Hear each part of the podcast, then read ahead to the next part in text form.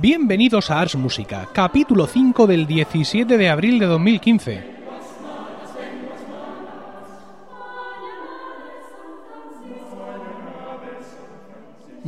Buenas, mi nombre es Emilio Cano y esto es Ars Música, un programa sobre música antigua producido por el coro del mismo nombre, un grupo especializado en este tipo de música y con sede en Murcia, del que soy orgulloso director. Tengo aquí conmigo, como siempre, el otro presentador del programa, mi co-host, Diego Jaldón. Buenas tardes, Diego. Hola, buenas tardes. Diego viene a una cita ciegas porque no sabe de qué vamos a hablar. Efectivamente. No hay guion, no hay nada, no hay preparación. Solo está él, egregio, frente a su micrófono. Parece la dama de Elche en estos momentos. Estás súper simétrico con respecto al micrófono. Nunca, nunca he tenido un co-host tan simétrico. Porque Bueno. desde luego Juan, Juan Iquilator, de colegas, tu podcast sobre Friends, no es nada simétrico. Parece más bien una isla piaza. Bueno, pues hoy vamos a hablar, Diego, mm, de algo que, que, vamos, que en fin, vamos a intentar limitar el podcast a 40 minutos, pero seguramente podríamos estar hablando de eso toda nuestra vida. Y es que, eh, bueno, yo tengo 40 años. Sí, sí, tengo ya 40. Y empecé a cantar con 15, ¿no? O sea, 25. 25 años de, de cosa de esta. ¿Y tú? Yo tengo 44 y empecé con 18. O sea que Cosas una idea. lo comido por lo servido, ¿no? Sí, También efectivamente. 25 años de... Sí. Entonces vamos a hablar de nuestras primeras veces. Nuestras primeras veces cantando. O escuchando o mm, haciendo algo relacionado con la música. Bien, bien. Quiero decir, creo que eso va a dar mucho juego porque eh, nos puede ayudar mutuamente a, a ver cómo entendemos la música antigua y puede ser un ejercicio también divertido para, para el oyente, ¿no? Porque de seguro que vamos a citar muchos momentos, muchas obras y muchas sensaciones eh, que quizá puedan ser comunes con, con quienes nos escuchan. Por ejemplo, ¿tú te acuerdas la primera pieza que cantaste? Sí. Din, dirin, din, dirin, din, dirindaña de... ¿No te ha sobrado un din, un din- un din- din- El din? din, dirin, din, pero no el din, dirin, din de la bomba de... No, sí. De, de flecha, De sino, flecha. sino el anónimo de Canciones de Uppsala. ¿De Uppsala? Creo que sí. Yo creo que de Palacio. Mm, Tensión, tensión. Yo- Eso es lo que pasa por traer al co-host sin ponerle un guion delante. Pienso que Uppsala, pero a lo mejor era Palacio. Yo creo que es Palacio. Pues para Palacio, para ti. El cancionero de Palacio, que es un cancionero. mm, Si creéis que Uppsala llama marca. Fab y si creéis que... no, es un tuit. Team Diego. Si piensan que es Usala y Team Emilio si piensan que es eh, Palacio. En cualquier caso, como es Palacio, Bien. vamos a hablar del cancionero de Palacio un poco, que es un cancionero Mm, bonito. encontrado en, en, en Palacio. Sí, bueno, es un cancionero que mandaron los Reyes Católicos y que ahí está, y que tiene gente como Juan de la Encina, que en mi libro de segundo de la ESO pone que junto con Monteverdi es el mayor representante del renacimiento profano. Y No. Dios mío, es como comparar a Dios con un gitano. Di- Con la mala suerte de que en clase tengo un gitano. Ah, y Con- dijiste eso. Sí, Bien. hoy concretamente. Hoy, o sea que hoy ha sido dos veces políticamente incorrecto. Una mañana, esta mañana en clase, provocando la ira de tu alumno, y otra vez aquí en directo, provocando la ira de los oyentes. Con lo cual he dicho, bueno, quien dice un gitano se refiere a alguien, a una persona Atención. humana con un- contra una divinidad. y entonces, no, pero el gitano se lo ha tomado muy bien, no se ha enfadado ni nada. Es buena gente, ¿eh? hay que decirlo. Ah, bueno, es una frase hecha en cualquier caso. que Sí. Ah, Dice eso tu libro segundo la ESO. Eso es lo que estamos criando en las aulas. Sí. Niños que piensan que Juan de la Encina es Comparable a. Monteverdi. Aunque la verdad, bien pensado, si estás criando niños que conocen la existencia de Juan de la Encina y Monteverdi, no nos tendríamos que dar con un canto en los dientes. Los míos sí lo conocen, pero ahora ya no sé si luego se les olvida. Ya. Bueno, pues este cancionero la verdad es que está eh, muy interesante porque mm, ah, desde mi punto de vista carece de la, de la unidad de, de cuerpo que algunos otros cancioneros. Tiene un montón de obras, es más largo que un día sin pan. Tiene obras en combinaciones de voces extrañísimas. eh, que evidentemente, ¿por qué? Pues porque eh, muchas de las obras que se componen en la época se componen ad hoc para lo que tengo delante, ¿no? Para la capilla en la que trabajo, Mm. para los cantantes con los que estoy, y entonces pues compongo para lo que tengo, evidentemente, ¿no? Y no, no para que tú, en el siglo XXI, con tu coro, lo cantes cómodamente. Eh, y es curioso porque en este cancionero también hay muchas obras de compositores franco-flamencos. Atención. Momento de tensión. Sí, hay muchas obras de compositores franco-flamencos, además con los nombres castellanizados. Por ejemplo, Ah, Ajá. Eh, un compositor al cual se le ha dado por español y se conoce como Juan de Urrede. Anda. Ese no es Juan de Urrede, es Johannes ra, ra, ra, o cualquier cosa así. Eh, obras de Ockeghem aparece como Johannes o con Juan Ockengam. Mm. Eh, aparece con un nombre italianizado, ital- italianizado como eh, era Josquin, creo, Dascanio Ascanio, anda. y cosas así. Hay fragmentos de misas, hay misas enteras. Es un cancionero muy interesante. O sea que no solo son los villancicos y los romances y ala. No, pero fíjate que, que Lo la- que ha trascendido realmente son villancicos y romances. Justo, es decir, cuando tú te compras un disco del cancionero de tal, de los cancioneros españoles del Renacimiento, generalmente el repertorio que te ponen delante es ese, ¿no? La música profana, ¿no? El, el villancico, las canciones y todo eso. Y es muy interesante porque Con buen criterio realmente. realmente en muchos coros españoles, muchos coros españoles, incluso coros no dedicados a la música antigua, utilizan este repertorio de los cancioneros, ¿no? Entendido así como los cancioneros en plan genérico, para iniciar a los cantantes, ¿no? Es decir, tú empezaste con con Din Din, Din, Din Din Din, din. y yo y yo empecé con franceses, ¿por qué razón? Ah, Bueno, la verdad es que ahí se ve por qué tú eres director y yo ya casi he dejado de cantar. Yo empecé con una obra mediocre y tú por una gran obra. un- Hombre, una gran obra, quiero decir, franceses, ¿por qué razón? Huiste del Ruissellón. Ya, pero en fin, tiene... En Sí, tiene no sé qué tú David, pero fin. tiene un algo. Eh, creo que además son del mismo cancionero, ¿eh? Que también del cancionero de Palacio. Eh, este francés es por qué razón. No, no lo recuerdo bien, pero su autor es Tordesillas. Y pasa como pasa con muchas veces con nuestros autores, es decir, Tordesillas, cuya obra conocida es franceses por qué razón. No ha vuelto a aparecer nada más de Tordesillas. No sé si es el caso, pero es muy habitual, ¿sabes? Estos autores de un solo disparo, por así decirlo, que aparecen con una o dos obras en un cancionero y con una tercera obra en otro, y eso es todo lo que tienes de ese, de ese compositor. Aparte de la duda incluso de si llegó a existir el compositor, ¿sabes? Sí, O su nombre no se mezcla con otro, porque, claro, el tema de las fuentes eh, manuscritas es muy Mm. controvertido. Sí, cierto. O sea, nun- nunca se sabe, quiero decir, incluso la misma persona puede aparecer con dos nombres, como tú has dicho, Josquin Desprez y Juan Dascanio o Giovanni Dascanio. Josquin Dascanio, creo que, creo que pone. incluso confundir a dos, dos compositores con el mismo, con, o sea, que, que tengan, se diferencien solo por un, por el nombre y al utilizar solo el apellido no saber si es uno o es otro. Mm, Hay, hay, hay muchos casos, muchos es casos. decir, sobre todo en eso, en este tipo de, de compositores, quiero decir, este tipo de, de autores que salen en cancioneros, la referencia o la manera de citarlo es muy exigua, ¿no? Entonces, pues, pues claro. Mira, el cancionero de Palacio, estoy viendo aquí ahora mismo el índice del disco de Jordi Sabal que grabó en el año 91. A Jordi Sabal le dieron un capazo de perra de la Fundación Quinto Centenario y pues el hombre cogió su capazo de perras y se puso a grabar pues la música de la época, ¿no? los cancioneros y tal, y luego mantuvo todas esas obras en repertorio de su grupo Expedión 20 hasta ayer. Por la, por tarde. sí. Hasta ayer por la tarde, quiero decir, porque lo siguen haciendo.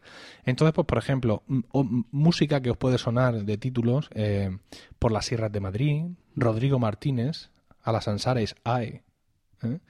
Eh, Tres Morillas me enamoran, mm, mm, mm, eh, ¿qué más, qué más, qué más? La, Ay, tri- triste que vengo. la tricotea, la tricotea, y Pase el agua más Julieta, y Hay que no hay, y pues que jamás olvidaros. Aparte de que, por ejemplo, muchas obras de Juan de la Encina, que es el, a pesar de nuestro desprecio inicial, es el, es el, el hit de, de la época, en el que Palacio aparecen muchísimas obras suyas. Es una fuente importante de, de las obras de, de Josquin.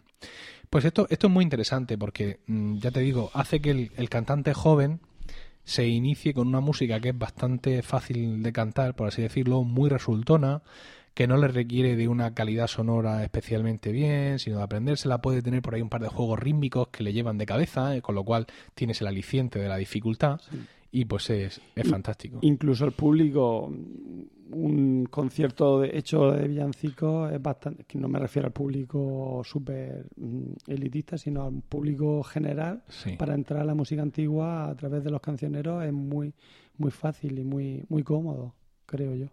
Y yo abogo por ello. Quiero que sepáis que estamos en el minuto 9 de grabación y es de ahí eh, la- lo comedido de Diego, ¿no? Diciendo yo abogo por ello.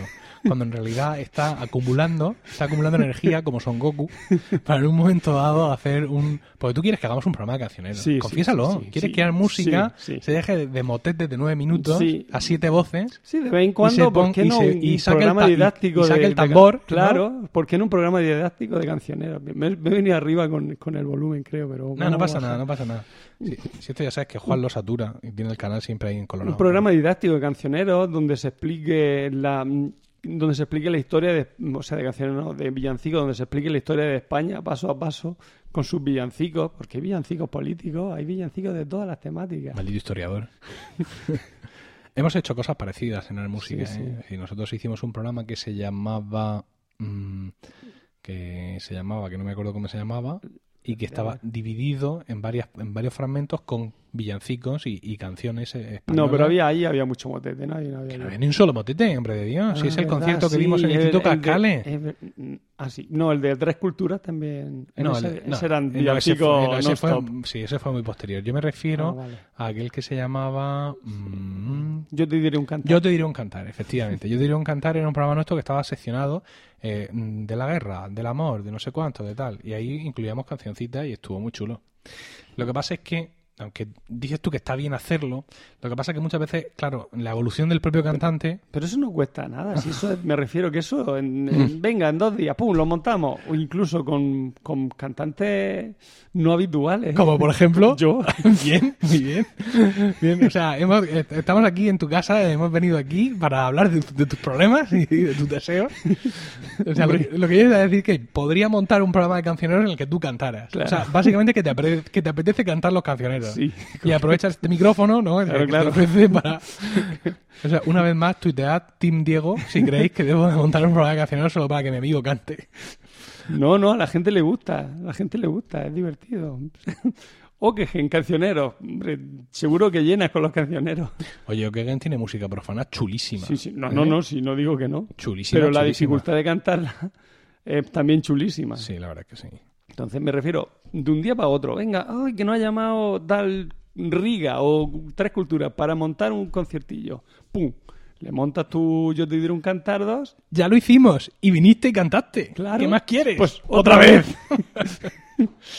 ay, ay, ay. Aquel concierto estuvo muy bien. Sí, fue una cosa así. Nos llamaron del Festival de Tres Culturas aquí en Murcia, que es un festival que siempre ha patrocinado o está por detrás de la Fundación Caja Murcia. Ahora Caja Murcia está integrada en el BM, en el Banco Mare Nostrum. Pero bueno, siguen realizando este festival con apoyo del ayuntamiento, con apoyo, en fin, con todo el mundo. Y mm, fuimos contratados en varias ocasiones, ¿no? Lo que pasa es que, bueno, el festival ya ha derivado por una rama de musical, digamos, menos culta y más popular en todos sus ámbitos de Mm. todas las culturas. Y entonces, pues ya no nos, ya no nos llaman. Ya. Vamos. Y si nos llamaron para hacer un concierto en la calle, al pie de la torre de la catedral, ¿te acuerdas? Y allí, evidentemente, en esos momentos la música estaba montando 16 programas a la vez, y hicimos una selección y llamamos a Diego, Claro. porque aunque él no es cantante de plantilla, pero conocemos de su amor por estaba- la música profana. Yo encantado. Y tu- tuve que tocar yo el tambor, ¿te acuerdas? Que no, soy, no soy muy diestro. Bueno. Y encima el tambor está hecho un asco. Tenemos un tambor. Un tambor es una... un- Pero no lo has tirado. ¿Eh? Yo pensaba que lo habías tirado. Me ofreciste, o te lo quedas o lo tiro, dijiste. Ya, no, yo tirarlo no lo he tirado, lo- con lo cual tiene que estar en el trastero de mi casa, de mi antigua casa, No lo tires. la que tengo alquilada. que soy, Aunque sea llevármelo al aula. Pero... soy un potentado. Eh, para que sepáis de lo que hablamos, eh, la música renacentista, en aquel momento la música profana, pues se entiende que podía haber sido acompañada de instrumentos. Eh, a- acompañando las voces o sustituyéndolas, ¿no? Pues según el percal. Sí. Y también, pues que podía haber sido acompañada también de instrumentos de percusión. De hecho, se han encontrado, o llegan ya a nuestros días, muchos instrumentos de percusión muy distintos de aquella época. No instrumentos en plan, no, yo me construyo esta viola de gamba de 15 órdenes. No, no, no. El tambor que hay por allí, la pandereta, es decir, instrumentos mm, populares. Entonces nosotros encargamos a Víctor Barral, que era un luthier de Madrid, y supongo que lo seguirá siendo el hombre, no lo sé, eh, le pedimos que, que queríamos comprar instrumentos de percusión. ¿Qué queréis? Pues mira, queremos esto, hemos visto a Sabal, claro, era nuestro modelo para estas cosas. Sí. Hemos visto a Sabal, que está ahí el Pedro Esteban, que es este tipo de la, barba- de la barba tremenda, que tiene un tambor chulísimo, entonces pues queremos que menos que un tambor y una pandereta, ¿no? Claro. Y Víctor Barral, pues se puso el tío, nos lo hizo y nos lo mandó. Y lo estuvimos usando mucho tiempo. Y nos mandó eso, un tambor rociero. A ver, eh, pero es que era un tambor como tenía que ser. Sí, ¿Tú sí. qué esperabas? No, no, no. ¿Una sí, caja cheste? No, no, no, sí está bien. Pero, pero que vamos, si no hubiéramos ido al rocío, ¡danos, danos un tambor! No, hombre, aquello era una reconstrucción Ah, con piel de la vaca que ríe. con es decir, que tenía su ciencia. Era un tambor que con- para afinarlo, es decir, que no era, como tú dices, sí, pues parecía como un tambor rociero, pero no lo era, ni muchísimo menos. Era un exagerado. Usamos aquellos instrumentos mucho tiempo, pero luego, cuando nuestro repertorio giró Claro. y ya no hicimos más ese tipo de música, Es que la, la misa de Desprez con tambor. no de- deja mucho de deslucen, deslucen. Entonces, pues claro, el tambor se ha ido a hacer puñetas, Sí, sí, básicamente. lástima. Pues fíjate, eh, mm, está muy bien porque a- mm, muchos de nosotros, claro, Diego y yo nos criamos con el mismo, o sea, empezamos a cantar con la misma persona, con Enrique González Semitiel, Sí. director del coro en aquel momento del Instituto Alfonso X, luego director de la Colonia Universitaria y ya un amigo y un, un gran símbolo para nosotros. Y evidentemente, pues claro, el- en la escuela de Enrique era esto, era música renacentista, era música antigua, enseguida Vivaldi en cuanto podía, es decir, que nosotros estamos cortados por el mismo por el mismo patrón. Y, y realmente luego cuando yo he tenido que dirigir grupos jóvenes, he hecho lo mismo. Y ha funcionado estupendamente, porque todos tienen un gran recuerdo, no solo de esa música, digamos, profana, de ese Juan de la Encina, de esos cancioneros, sino también de esos motetes, Diego, esos pequeños motetes que ellos eran capaces de cantar y yo les ponía ahí. ¿eh? Mm, Bueno, pues ya hemos hablado de la primera pieza que cantamos, Sí. ¿no? Además los dos en el mismo coro, con años de diferencia, en el coro del Instituto Alfonso X de aquí, de aquí de Murcia. Vamos a ver si tú recuerdas, una vez que empezaste a cantar, el primer concierto Sí. de música antigua, Lo recuerdo. no cantado por el otro coro de la calle de al No, lado, no, no, sino no, no, de- no, con no, una no, gente con no, no, papeles. no, Te- lo- te, te- no, te, veo que te estás levantando. Lo o sea, recuerdo, sí, vosotros sí, no lo veis ahora mismo, pero está abriendo su plumaje, ¿no? Está abriendo su plumaje para atraer a hembras de su, de su misma especie y nos va a decir cuál fue ese primer Lo concierto. recuerdo, A mira. Primer concierto al que fui, además de música clásica en general, o sea, no solo de música antigua, sino de música clásica en general, fue el oratorio de Navidad de Bach, que Dios me mío. invitó, sí, sí, me invitó Enrique, me dio una entrada, bueno, me invitó, me dio una entrada por la Asociación Pro Música que lo trajo a un grupo, no sé dónde serían, serían alemanes o, o de, Europa del Este, pero y, y me lo tragué entero. Y yo al principio decía, bueno, esto está bien, está bien. Pero claro, tanto área de capo así de primera me costó un poco. Seguramente. Pero me gustó, me gustó. Y el segundo fue la flauta mágica, a la que me invitó Enrique también. Dios mío. O sea que. O sea que fue el hombre tuvo tino para elegirlo dónde teníamos que ir. Pues yo tengo mi duda sobre cuál fue el primero. Pero va, uno de estos dos que te voy a decir. Pudo ser una pasión según San Juan de Bach, a la que además tú viniste conmigo, La del Casiotone. la del Casiotone, que la hizo pues uno de estos grupos de Europa del Este que va en gira eterna y, y la hicieron en, en la iglesia del Colegio Capuchinos, es decir, la iglesia de un colegio de curas, pues ya os lo podéis imaginar. La iglesia del Colegio de Curas o del Colegio de Monjas de vuestra ciudad. Ni más ni menos, una iglesia moderna. Uh, espera que me estoy ahogando. Y allá que nos fuimos, una acústica bastante discutible, pero nos quedamos increíblemente sorprendidos, pues, evidentemente una orquesta con instrumentos modernos, ¿no? Como seguramente la que tú fuiste a ver. Sí. Bueno, tenía su clave y tal, pero Sí, yo, nos, yo tampoco recuerdo porque tampoco, claro, tampoco mucho en el mundo de- diferenciadas, ¿no? Y nos quedamos muy sorprendidos de que esta orquesta, la Pasión Son San Juan, mm, tiene por ahí una viola de gamba y unas Mm. pilas de brazo que esto evidentemente sustituirían con lo que tuvieron a mano sin pensarlo y nosotros, como tuvieron acá de decir, nos dimos cuenta. Pero sí me sorprendió que no traían clave y no traían órgano positivo o lo que sea, sino que llevaban un órgano Casio que pusieron allí, le pusieron un mantelico, ¿no? Para disimularlo un poco, para que pareciera de mejor familia. Y aquello daba el pego estupendamente. ¿eh? Nada, pues sí, es sencillamente un, sintetiz- un sintetizador que suene como un clave y zumbando. No, eh, eh, he estado sonando casi todo el rato como órgano. Ah, pues Sí. entonces me- es verdad. Sí, es que sí. no lo recuerdo así. Yo recuerdo comentárselo a Enrique, Enrique González, y decirme, eso en Europa se hace mucho. Sí, esa es, Es una frase esa muy, es su frase. muy de Enrique. Y yo, pues fíjate, no, no tengo recuerdos excepcionalmente buenos del concierto, en plan que chulo, porque yo no había escuchado hasta ese momento La Pasión según San Juan, pero sí recuerdo estar todo el concierto allí como un campeón. Y mi duda es, si mi primer concierto fue ese, o uno en el año 92, el año 92 fue, entre otras cosas, el aniversario, uno de los aniversarios de la Catedral de aquí de Murcia. No sé si de su terminación, de su comienzo, de la licencia de obra o, o de qué, Pero el, quiero decir, el- en el 92. en el 92. No sé si... ¿Tú antes no habías ido a ningún concierto de música clásica antigua? No. Dios. No, Dios, no. A ver, si... ¿Tú te iniciaste con Silva en, en el mundo de, del concierto o antes habías cantado? A ver, yo antes ya había cantado, pero yo no había escuchado. Ah, pero escuchado. Escuchar Ah, un, concierto, un concierto. Vale, de música vale. antigua, pero un Vale, grupo profesional. Sí, sí, sí, ¿no? sí. Por eso estoy dudando, porque yo creo que este esta Pasión según San Juan que te he dicho fue en el año 90-91, que es más o menos cuando yo empecé a cantar. Es que no me acuerdo. Y esto del 92, como tú dices, parece ya un poco tardío para mí. Pero pudo ser perfectamente. y de hecho fue el primer concierto de polifonía profesional que fui. Entonces, en la Catedral de Murcia estaba celebrando un aniversario, imaginaos, 500 aniversario del comienzo de la construcción, o lo que fuera, ¿no? Y organizaron un gran ciclo de conciertos. Y ese primer concierto que yo vi en la capilla de los Vélez, Gothic Voices. efectivamente. Tío, pero eso fue posterior, creo, ¿no? No, eso fue en el 92. fue en el clavado. 93. ¿Sí? ¿Estaba yo todavía estudiando historia? No, Sí, no, no. señor, que sí. Estaba yo en magisterio, seguro. Que no. Dios. No resople, si eso fue en el 92. Que sí, que sí. Gothic Voices. Gothic Voices, Ese ha sido el concierto más grande al que he ido en mi vida. no sé, yo he ido, Sí, sí, hemos bueno, también. hemos ido a conciertos muy buenos. me refiero ¿eh? en cuanto a en cuanto a que a mí me causara impacto, impacto, ¿verdad? porque claro, después yo he ido al, a ver los huelgas en el auditorio y eso es tremendo, pero pero además lo está pensando, y es que Gothic Voices fue lo que a mí me descubrió un nuevo mundo. A mí fue tal cual esa misma sensación. Fíjate, estamos hablando de la capilla de los Vélez, ¿no? Buscar los, los Vélez, acabado en Z, capilla de los Vélez, buscarlo en, en- en internet y alucinar. Estilo gótico internacional, o sea, que- y nada comparado con estar allí dentro. Y con cantar allí dentro. Bueno, yo he cantado allí dentro también. Entonces vienen estos tíos de Gothic Voices, que es un grupo inglés que todavía persiste, que se dedican, como su propio nombre indica, a hacer música gótica. Bueno, música gótica, música medieval, ¿no? Y claro, la música medieval es una música mm, bastante difícil, una música muy abstracta. No sé si hemos llegado aquí a hablar un poco de DFI, de su movida, cuando hablábamos de ellos Can. Es una música en ocasiones con un corte muy instrumental, pensada para que algunas de las líneas las hagan instrumentos directamente. Son líneas que no tienen texto, aunque sabemos que eso no era un- una dificultad en la época para nadie. Y estos tíos lo hacen muy bien. Muy bien. Son un grupo de hombres con unas sonoridades, con una delicadeza, con una capacidad para elegir repertorio espectacular. Sobre todo era por el repertorio que eligieron, porque se basaron más en tirar de Ars antigua, que es mucho más agradable de escuchar que el Ars nova, y eso ayudó.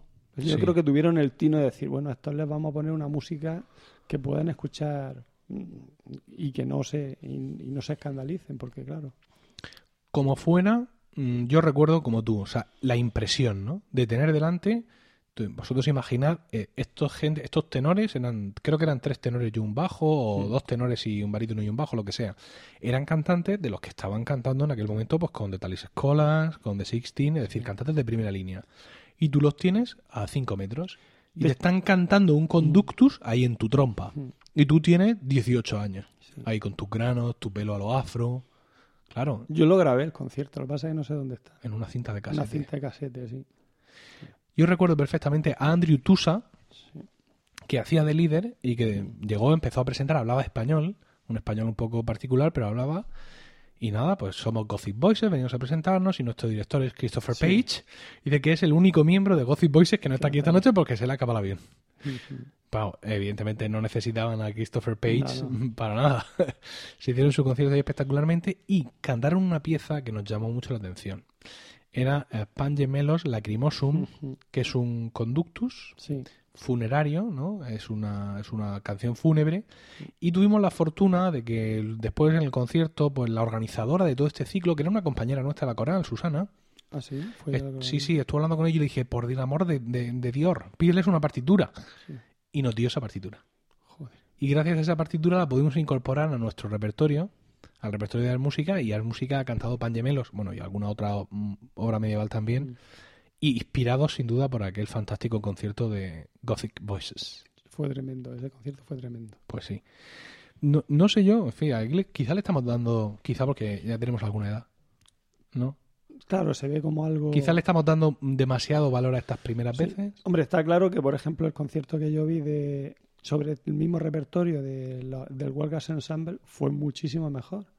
Pero, pero para mí el impacto que me causó Gothic Voices mm, fue, vamos, fue tremendo. fue demoledor. Cada vez que no es lo mismo estar en el auditorio, por muy bien que se oiga, que estar en la capilla de los Vélez. No, y ya de por sí, el, yo eh, esa música la había no la había escuchado hasta ahora de manera... Bueno, no la había escuchado, ¿a qué te voy a mentir? No, no, yo tampoco la había escuchado en absoluto. Lo cual me hace pensar que tienes razón, que tuvo que ser en 92, mm, porque yo todavía no sabía de, no la historia de la No música, ni la misa la mitad. Sí, sí, sí, sí. Sí, entonces seguro. Y bueno. ¿Y qué otro concierto a ti, mm, no ya de te, ha, te ha impactado aparte de... Pues mira, yo eh, hemos tenido la suerte en, en- en aquellos años de, de juventud y de ausencia de responsabilidades reales en esta vida, Mm. De poder asistir a varios conciertos. Es decir, nosotros hemos cogido, ese tú no te viniste, pero nosotros hemos salido de Murcia a las 12 por ahí, hemos ido a Madrid, hemos escuchado a Paul McCreesh con el Gabriel y Consort cantar el Requiem de Morales y nos hemos venido para Murcia.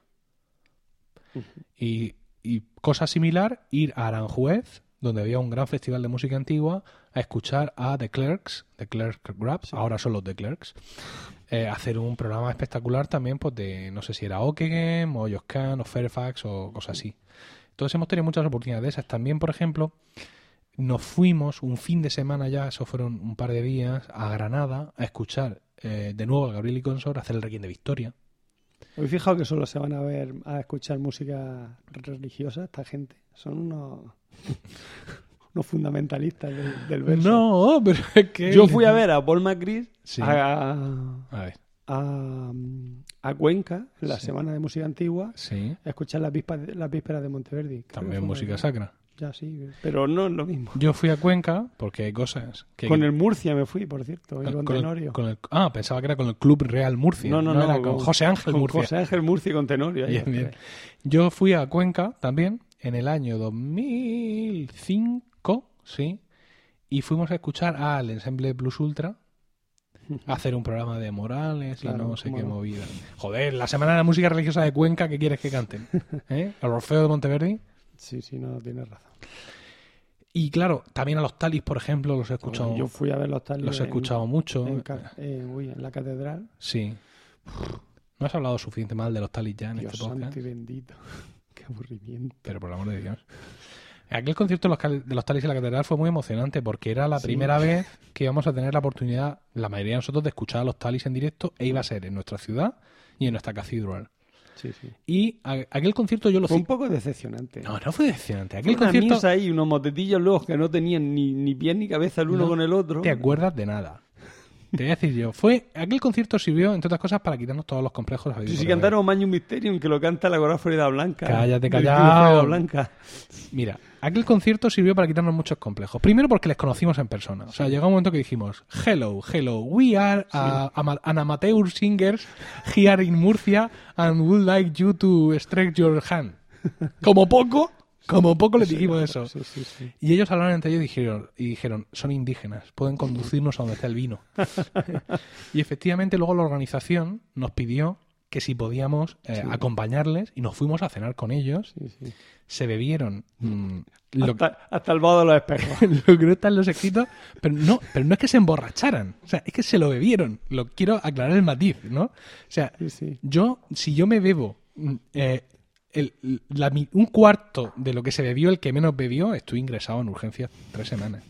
Y estuvimos hablando con ellos, nos contaron un montón de cosas, les contamos que éramos súper fans suyos, alucinaron con nuestro nivel de fanatismo, porque nosotros somos fan de la música antigua, pero en plan mm, groupie loca que, que, se, que tira un sostén al escenario Sí, sí. y quedaron, que se quedaron alucinados de nuestra existencia como seres humanos.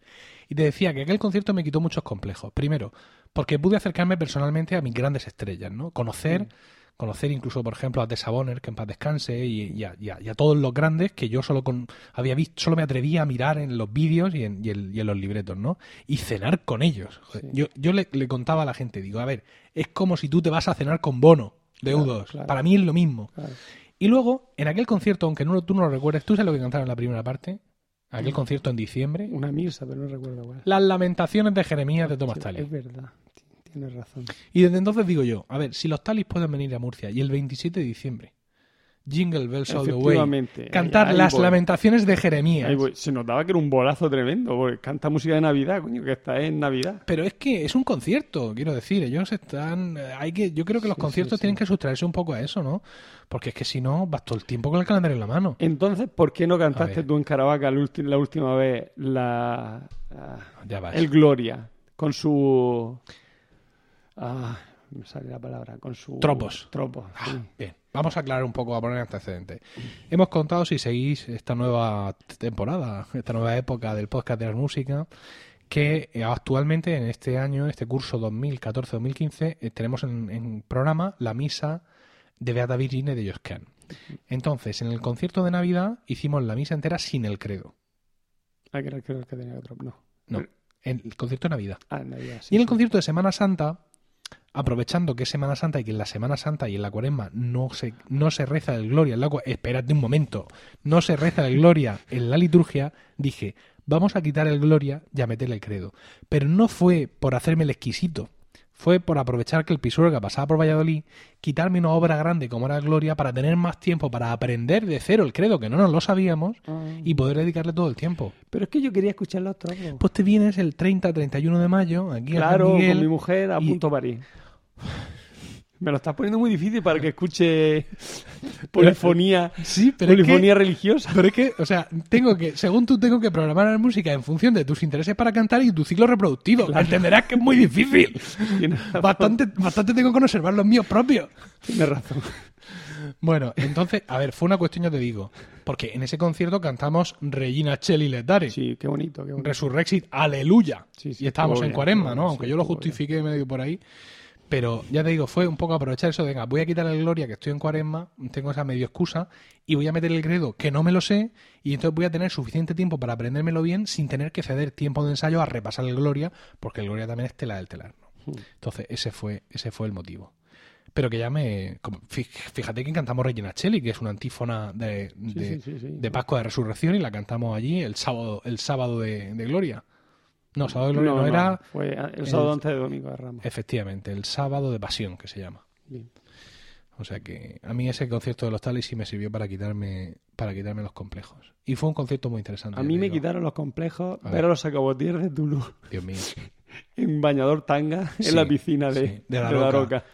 Ah, es que en Daroca también hemos visto cosas muy chulas. Sí, ¿eh? sí, sí. Daroca, Daroca es un pequeño pueblo que hay en Zaragoza donde se ha venido celebrando desde hace muchísimo tiempo un curso de música antigua. Allí fue donde muchos de nosotros pues aprendimos un montón de cosas como cantantes, como director en mi caso, aprendimos repertorio, es decir, ir a Daroca ha supuesto una mejora sustancial en nuestra capacidad como cantantes amateurs en la interpretación de la música antigua. Y lo bueno que tenía el festival, el perdón, el concurso, el, el concurso, el, con- el qué, el curso, Curso. de música antigua de Daroca es que tenía el festival, ahora Mm. sí, que eran los conciertos que tenían lugar sobre las siete y media o ocho cada día. Claro, había muchos exquisitos que de repente se iban a mitad del concierto diciendo, "Ay, esto no me apetece escucharlo porque es no sé qué. Y yo lo mi- miraba y decía, pero ¿sois subnormales o sois subnormales? Es que aunque solo sea por estar ahí un rato escuchando música antigua, ya merece la pena, aunque no te apetezca, no digas no te apetezca. ¿Cuándo vas a poder volver a ver esto? Sí, y había muchos exquisitos, incluso en nuestro grupo, ¿eh? Sí, sí, sí. Muy mal. No, yo, lo pi- sepáis. yo siempre pensé, si estás cansado, te sientas en la parte de atrás, cierras los ojos, que no, no, es que quiero ausentarme del mundo para centrarme en la música y te sobas. Le avisas al de al lado por si ronca y punto. Yo allí, en un concierto de, de, de Daroca, lloré, escuchando a François Fernández tocar eh, las partitas para violín, lloré. Yo ese me lo perdí porque ese día no me apetecía. Era, pues, Dios santo y bendito, te voy a matar. Era en, no, además no fue ni siquiera en Daroca, fue, no, en Cariñena. En, en Cariñena, efectivamente. ¿No fuiste? Sí, claro que fui. Tú fuiste Qué en mi susto. coche. No, si fui- íbamos en un autobús que fletaba la, la, Ah, la no, esa. entonces no fui. Dios santo. Y bendito. Pero sí pude escuchar, bueno, ahora mismo el, el festival Este, de Daroca, está venido a menos. ¿Por qué? Porque tiene menos pasta. Quiero decir, evidentemente la crisis y todas estas cosas hace que las cosas culturales, ¿esto qué? Música, fuera. No, sin embargo, sí pueden traer a Morrissey y a no sé qué cagabandurria a- al SOS 4.8 aquí en Ah, Murcia. El SOS. Se Sí. cargan se cargan la música antigua en Murcia y traen ahí a Morrissey cagabandurria a, cantar ahí. Oh, no es que somos música electrónica. Sí. música electrónica es esto house. ¿eh? Yo, yo soy, Y John Cage. Soy no, muy- John Cage no, ese soy muy escéptico aleatorio. con el tema del SOS. Yo realmente no creo, pese a lo que dicen nuestros dirigentes políticos, a los que seguramente debemos amor y respeto, que sea una entrada de dinero y de fama mundial, porque yo pienso que un festival como el SOS, la gente, bueno, se viene con 10 bocadillos de la casa si hace falta y a dormir en el filo de un cuchillo. Pero eso de que llegan a los hoteles y encargan langosta y Sí, todo sí. eso no se lo cree nadie. Están sin duchar los, los tres días porque es de lo que va el festival. Claro. De estar allí saltando, conociendo gente, rozándote y en tu mundo y en tu música. No de, oh, voy a probar esta exquisitez de, de morcilla local. Que las cosas son así. Pero bueno, eh, todo esto porque, ah, conciertos de Daroca que yo he escuchado y ha sido guau. Por ejemplo, a Seibochi. A Seibochi, que hemos hablado de ellos aquí. Ellos, por ejemplo, son los que tienen la grabación que estamos usando de referencia en la misa de Joscan. Es un grupo francés muy conocido. Y se fueron allí y cantaron, digamos, su gran éxito. Una de las cosas que ha caracterizado a Seibochi es que el Miserere de Allegri, que como creo que ya hemos dicho aquí, lo que nosotros conocemos como el Miserere de Allegri no es ni más ni menos que una versión una transcripción. transcripción hecha así más o menos de lo que sonó un día concreto. Como, el- como la cinta del concierto de Gossip Voices que tengo yo. Efectivamente. Pues ellos dijeron, bueno, vamos a hacer el, el Miserere de Allegri con adornos barrocos, es decir, pensando en la versión del Miserere de Allegri sin adornos, la más que es una son cuatro notas, son cuatro notas, Sí. y que los- le daba rienda suelta a los cantantes a que crearan todo tipo de adornos. Pues vamos a inventarnos esto. Se fueron un musicólogo, pidió el presupuesto y se lo hizo. Y es una música fantástica. ¿no? No, no vamos a decir que sea muy auténtica, pero es fantástica. Y lo cantaron allí. Y además iban apagando velitas y tal. Fue un concierto muy chulo. Esas cosas son las que hacen crear... eh, Es- escuela. Escuela, claro. Claro.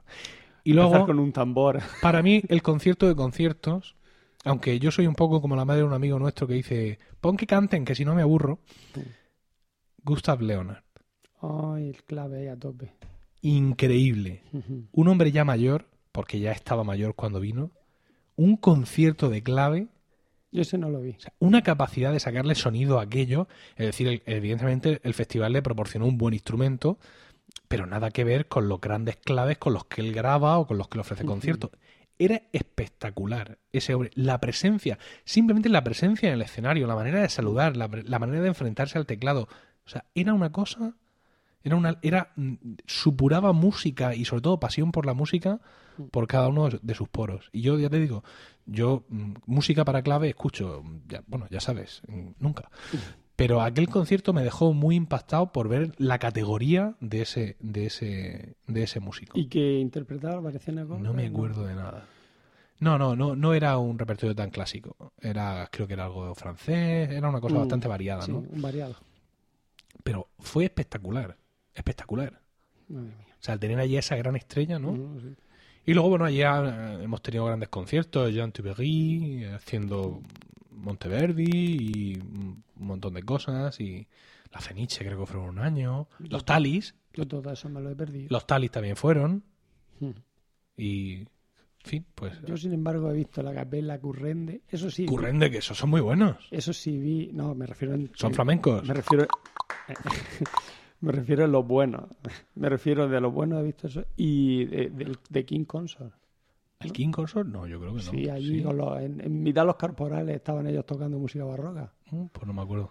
Lo mismo no me En la apeteció. iglesia Santa. Dios santo, no me digas eso. No, no creo, el King No, Consort, yo, soy iría, fan, sí, iría, iría, pero no me acuerdo, no sé. Sí, fueron. Es que Allí en Santa María. No Sí, sé qué otro nombre digo. La basílica. Pues bueno, todas estas primeras veces, como veis, nos han marcado de una manera u otra y aunque eh, nos cuesta poner en pie algún recuerdo, pero estos momentos, como bien ha dicho Diego, son los que te crean escuela. O sea, cuando tú has visto a Seibochi cantar ese Miserere Allegri, que está infinitamente muy allá de tus posibilidades, pero has visto cómo se han puesto sobre el escenario, cómo enfrentan la partitura, cómo están de cara al público, que se montan un chiringuito allí con un tenebrario y van apagando velas cuando se les ocurre, no te pienses que muy litúrgicamente, sino cuando la esta vela fuera, estoy cansado de verla. Todas estas cosas te meten el gusanillo de esto vamos a hacerlo o algo parecido o algo igual. Claro. ¿no? Y, y como espectador también te surge la cosa de volver a verlo, porque no solo ha sido un concierto, o sea, no te has sentado, y ahora me vais a disculpar empezando tú, Diego, no solo te has sentado en una silla, te han tirado una sinfonía a la cara, te has levantado como has podido y te has ido a tu casa, sino que yo creo que estos tipos de conciertos, este tipo de música, te, te, arrastra, ¿no? Es como un brazo invisible que te coge de tu silla y te acerca al escenario y te hace participar, mm, te hace participar de todo. Estos villancicos que tú hablas al principio, por los que sienten tanta devoción, con esos textos, eh, no son poemas de grandísimo nivel, la mayoría de ellos, ni siquiera Juan de la Encina, que era su trabajo, escribía, ¿sabes? En plan, Dios mío. Pero bueno, tienen el texto suficientemente interesante como para cautivarte, como para tenerte en la historia, como para transportarte al momento histórico que están contando. En fin, es una música que, que atrae mucho. Por eso deberías de hacer más conciertos de ese tipo. O sea, no te suelto aquí el en principio. Te suelto el motet, el motetazo y, o la misa y si te he visto no me acuerdo. Sino explícalo, no en el, pero no lo explique en el, en el libreto, explícalo, hazlo didáctico. Porque la gente no sabe leer. Semidielesco. Pero la gente es que no sabe leer. No, la gente no va a leer. La gente, a pesar de que no ha estudiado la, en la LOSE, en la LOXE, pero son espíritu LOXE, van a la ley de mínimo esfuerzo. Cuanto menos, cuanto más se lo des tú más caicos y que les guste, más les va a gustar, o sea, más se van a meter ellos en el papel. No sé, yo es que esos conciertos didácticos que tú comentas y que hemos hecho, a mí me suponen muchas veces, quizá por cómo entiendo yo la música, un corte de flow. Si yo de canción en canción, de motete en motete, paro y le digo al público, esto es una cosa que compuso este hombre una mañana que le creo que estoy cortando un poco la experiencia, ¿no? Tú sabes que además los programas, el, orden de las piezas no, es aleatorio. Yo, por ejemplo, esta noche volvemos a los ensayos con tus compañeros de Arts Música para preparar el concierto de mayo. Vamos a hacer la misa de Beata Virgine, con su gloria, con sus tropos. Vamos a hacer el Ave María 4 de Joscan, el Estado Matera 5 de Joscan, eh, Inte Domine Speravi de Joscan, por meter así una pieza ligerita. Y, y, y, y, y, y, y, Mille Regre y no sé qué otra pieza, no me acuerdo. Entonces, ah, tu solus, qui mirabilia, ¿cómo te la voy a quitar esa? Entonces, por ejemplo, ahora es un reto para mí coger y ordenar estas piezas en concierto. Simplemente ordenarlas. ¿Por qué? Porque tienes que crear una secuencia que tenga su lógica, tienes que crear una secuencia que mantenga eh, activo al, al, al oyente, que le ofrezca novedades cuando se la tienes que ofrecer, que le permita tener continuidad para que pueda comprender, por ejemplo, que Kiri y Gloria son dos movimientos que se tienen que suceder el uno detrás de otro, no puedes mm. separar esos dos movimientos, por ejemplo. Entonces, pues claro, si yo, independientemente de la paliza que me haya dado para ordenar las piezas, entre una y otra, paro para contarle su hora de milagros. No, pero entre una y otra no, pero si al principio da unas pequeñas pinceladas, a mitad da otra, mm, obviamente en mitad de la misa no, pero si a lo mejor viene un, cambias de autor y de repente quieres explicar algo que diferencia este autor del anterior. Y fíjense que, que aquí Josh Kahn es mucho más tal, mucho más melódico que, sin embargo, eh, otro. Okegen, por ejemplo. Pues, pues, eso le hace que el público mm, preste atención y esté, ah, pues tiene razón este hombre. No sé. Bueno, finalmente, después de este repaso de nuestras primeras veces, que espero que os haya resultado interesante, Vamos a abrir una encuesta. podéis, eh, en los medios de contacto que ahora diremos, podéis eh, apoyar a Diego en que deberíamos de hacer no conciertos didácticos, sino que nuestros conciertos sean didácticos, es decir, que introducir siempre comentarios de viva voz al público, esa sería votar por Diego, y votar por mí sois los que pensáis que yo debo coger una misa y cuatro motetes, atarlos con un lazo y tirárselos a la cabeza a la gente. O sea, los rancios ya saben a quién tienen que votar, los guays ya saben a quién tienen que votar. Los guays. Bueno, en cualquier caso hemos ya llegado al final del podcast de hoy. Muchísimas gracias por el tiempo que habéis dedicado a escucharnos y esperamos de corazón que os haya resultado entretenido y de utilidad. Podéis contactar con nosotros por correo electrónico en arsmusica.com con una V en lugar de una U. También estamos en facebook.com barra arsmusica y en Twitter como arroba arsmusica, siempre una V en lugar de una U en la palabra música. También en Twitter estoy yo como arroba Emilcar y Diego está como arroba Diego Jaldón. Si queréis compartir este podcast con más gente, podéis decirle que nos escuchen en nuestra web artmusica.com con una V en lugar de una U y que nos busquen en Spreaker, iTunes o, o iVoox. También podéis encontraros, encontrarnos perdón, en emilcarfm.fm, la red de podcast a la que pertenecemos. Pues nada, eso es todo. Nos despedimos hasta el próximo programa y recordad lo que dijo Sancho, donde música hubiere, mala cosa no existiere.